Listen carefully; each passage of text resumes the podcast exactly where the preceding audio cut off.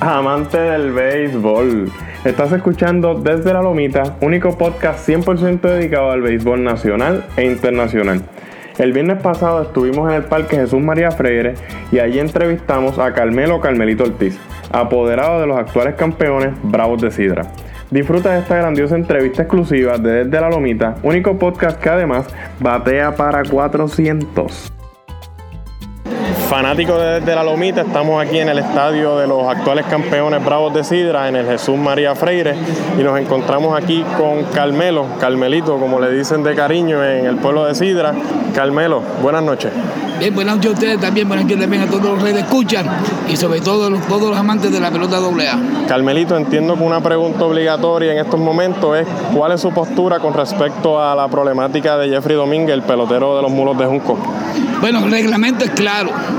El reglamento claramente establece que todo aquel jugador con experiencia profesional, la federación, siguiendo el mandato de la internacional, le abrió las puertas para su participación, pero el señor Fracari, que es presidente de la internacional, bien claramente manifestó que después que se le, pida la, se le permita la participación, estos jugadores tienen que dejarse ya por un reglamento que se establece en este caso que es la federación.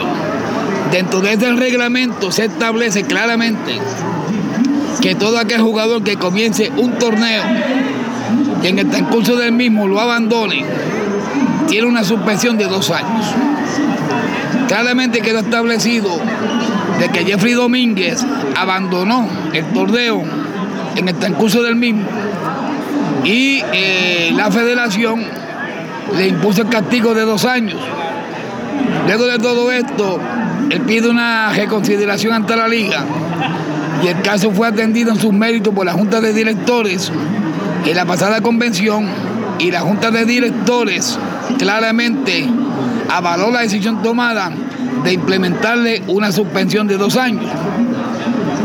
Él va en alzada al TAP, pero el TAP toma una decisión en la cual revoca la decisión tomada por la Junta de Directores de la Federación, pero es altamente cuestionable que toman una decisión donde no se citó a la Federación para que expresara sus argumentos.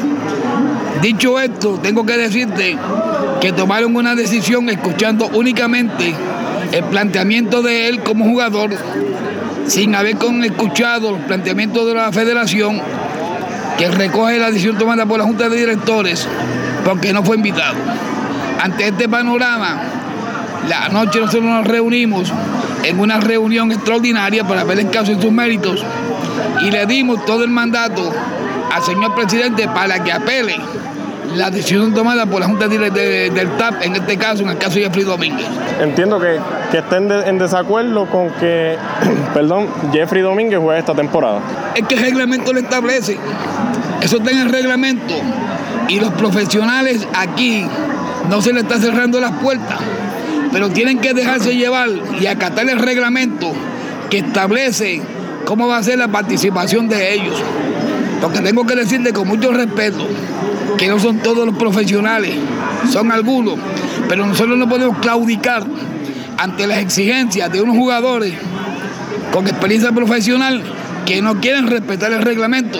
Y déjame decirte que Jeffrey Domínguez se está hablando muchísimo del caso de Junco, pero hace unas temporadas atrás que hizo lo mismo cuando jugó con Utuado. Dejó el torneo a mitad y se fue. En otros temas, Carmelo, ¿cuáles tú entiendes que han sido la clave del éxito del ramillete de campeonatos que ha obtenido el equipo de los Bravos de Sidra en estos últimos años?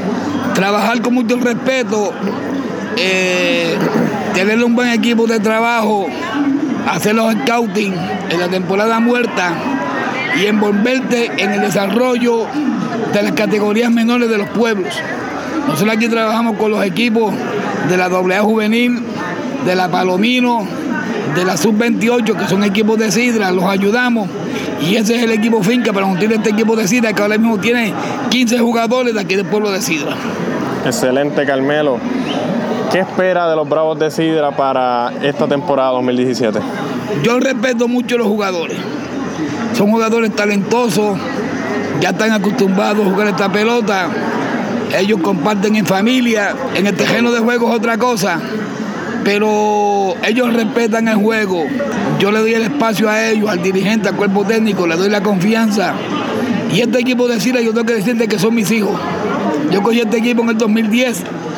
De ahí en adelante no he perdido la sección, siempre le he ganado con tres campeonatos y un subcampeonato. Y la consigna grande del mensaje que yo le llevé a ellos es que ahora vamos en busca del día. El lema es todo por el día. Ahí escucharon a Carmelo Ortiz, apoderado de los Bravos de Sidra, equipo que está quemando la liga en los últimos años. Muchas gracias, Carmelo. Muchas gracias a ustedes y pueden estar en confianza en el dogout y entrevistar a los jugadores que tú quieras. Muchas gracias. Buenas noches. Gracias a ustedes. Gracias por escuchar esta grandiosa entrevista exclusiva y recuerda que para que estés al tanto de todo lo relacionado al béisbol nacional e internacional, debes seguirnos en Facebook, Twitter, SoundCloud e Instagram como desde la lomita.